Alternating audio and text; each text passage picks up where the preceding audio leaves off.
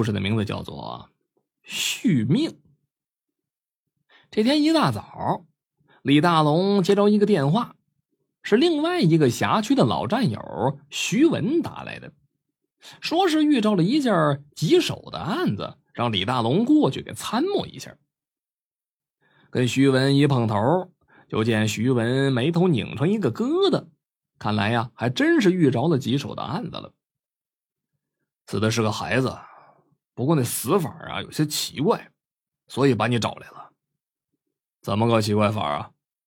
徐文也没多做解释，直接带着李大龙跟张龙去了现场。你还是自己进去看看。李大龙看徐文那样子也紧张起来了。那是一户普通的住户人家，报案的是孩子的父母，已经被徐文控制起来了。李大龙带着张龙进了屋。经过询问，死者叫刘东，十二岁。早上起来的时候被发现吊在房梁之上，人已经死了。刘东的双手被绳子绑着。你们看他手上的这个秤砣，让人奇怪的是，在刘东的手上还坠着一秤砣。这秤砣引起了李大龙的注意。因为这种尸体，他曾经在几年前见着过。张龙，把尸体放下来，看他里边穿的是不是女装。李大龙为了证实自己的推断，让张龙把尸体放下来，做进一步的检查。张龙在徐文的帮助下，把刘东的尸体给放了下来。按李大龙所说，解开刘东的衣服。张龙小心的解开刘东的衣扣。果然如李大龙推断的一样，局长，真让你说对了，这里边真有女装。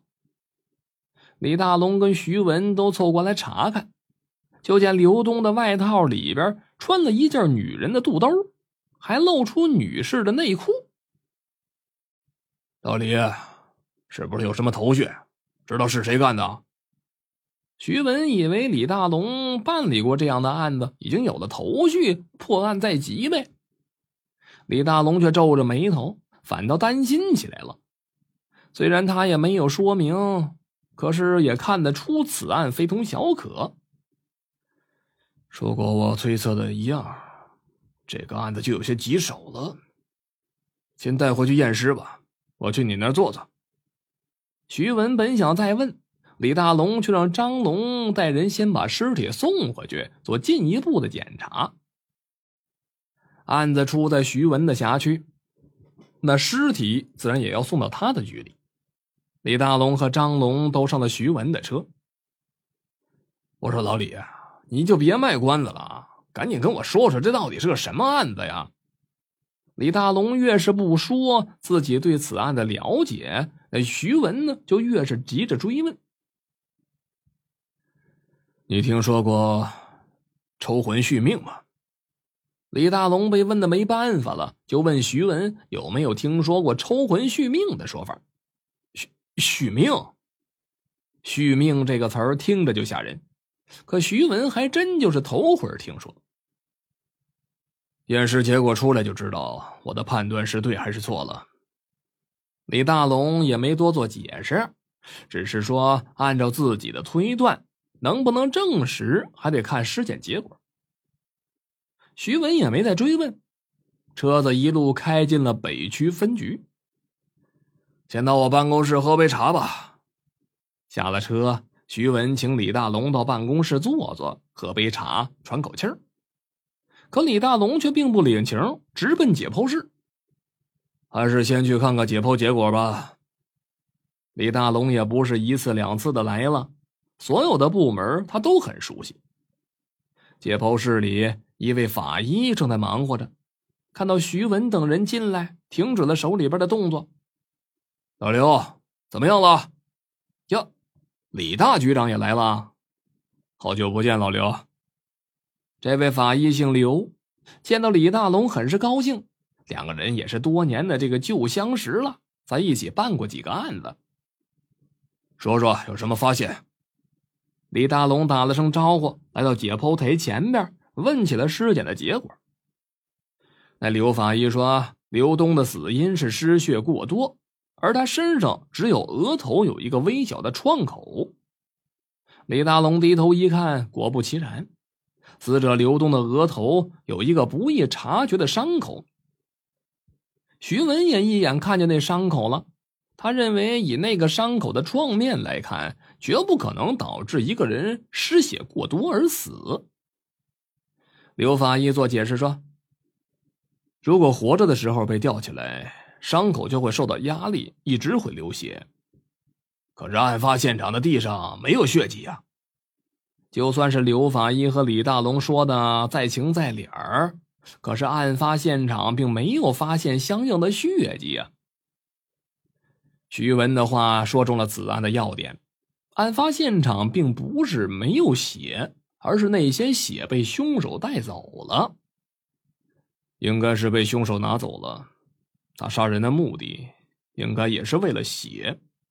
哎呀，我说老李，你就别卖关子了，把你知道的跟我说说。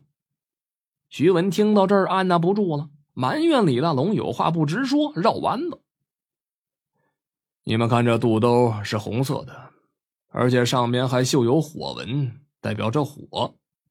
李大龙一看这种种呈现出来的证据跟自己推测的一般无二，便给徐文和刘法医做起了解释。绑在手上的秤砣代表着金。李大龙曾经手过一个类似的案子。作案手法与此案极其相似。他被吊在梁上，那房梁便是木。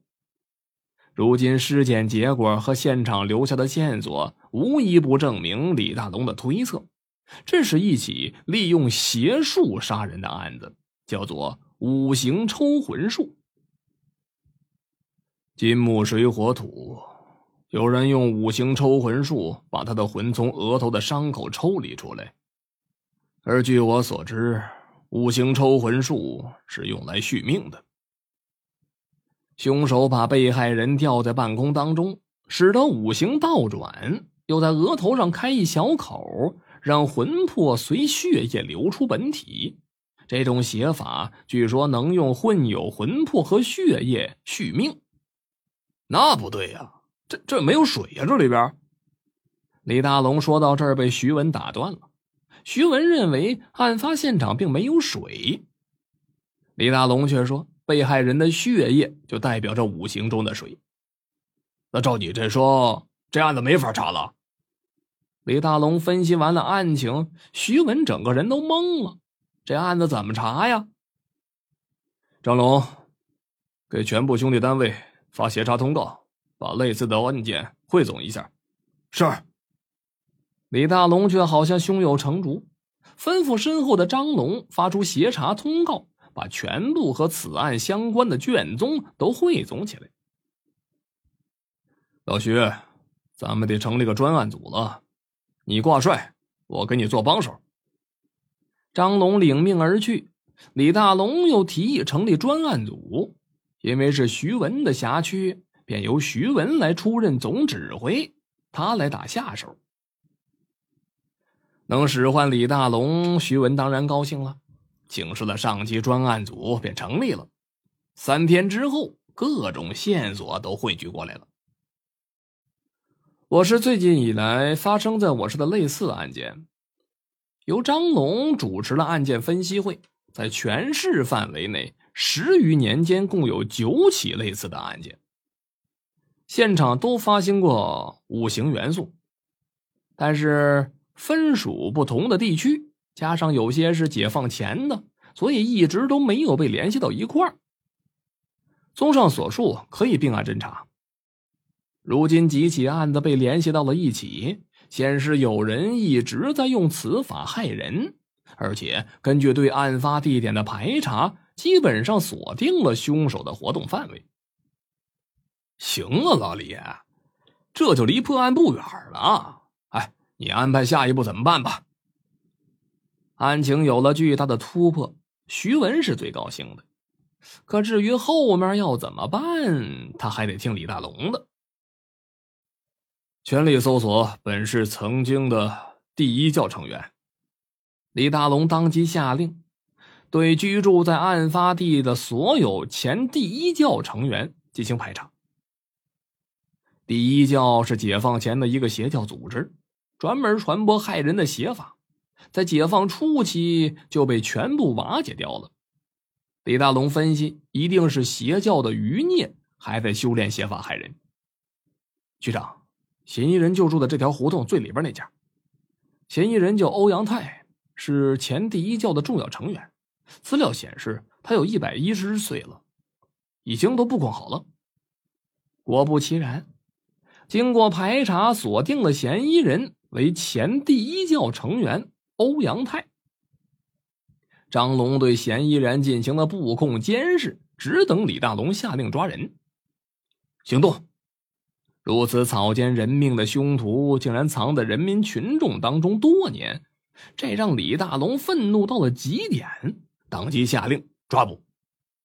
张龙带人就冲上去了，行动有素的冲进了院子。院子里边很是安静，张龙快步的冲进了屋子，不许动，举起手来。一进屋子，张龙心里边就有了谱了，抓对人了。屋里摆满了各种法器，还弥漫着一股腐臭味在一个法坛前面盘坐着一个人，披着一块麻布。这么多年了，你们怎么才找到我？张龙大叫一声，举起手来。那人缓缓的转过头。竟真如资料上所说，是一个看上去足有百岁的老人，面对枪口很是淡定，言语当中很是不满。张龙正要上前把那老人锁起来，却不料那老人一个箭步窜向了窗子，张龙猝不及防，被他躲窗而去。那老人刚一跳出窗外，就听见“砰”的一声枪响，张龙跑了出去。一看，那老人已经倒在地上了，腿上挨了一枪。开枪的是李大龙。张龙追出来，扯掉欧阳泰的斗篷，看着那满脸的褶子，谁也想不到他会有这么灵活的身手和力气。带走。李大龙下令把欧阳泰带回局里进行审讯。审讯进行的很是顺利。也在欧阳泰家中搜出了大量的证据。欧阳泰在证据面前交代了自己多年来的罪行。根据欧阳泰交代，他利用当年在第一教学到的邪法，杀害了多人。至于那些被害人的血液被他用在了何处，他拒绝回答。只是他的牙齿并不是年老发黄的颜色，而是发红。欧阳泰笑称：“如果不是被发现，他会用此法长生不老。”李大龙愤怒到了极点，拍桌而起，喝止了欧阳泰的歪理邪说。欧阳泰被定了罪，此案得以完结。但是每个人的心里并不轻松，不知道还有多少这样的凶徒潜藏在人民群众当中，伺机而动。可以结案了。李大龙把与案件相关的资料交给了徐文，并宣告此案可以结案了。看来有必要进行一次严打行动了，并要求徐文搞一次联合清查，以免此类案件再次发生。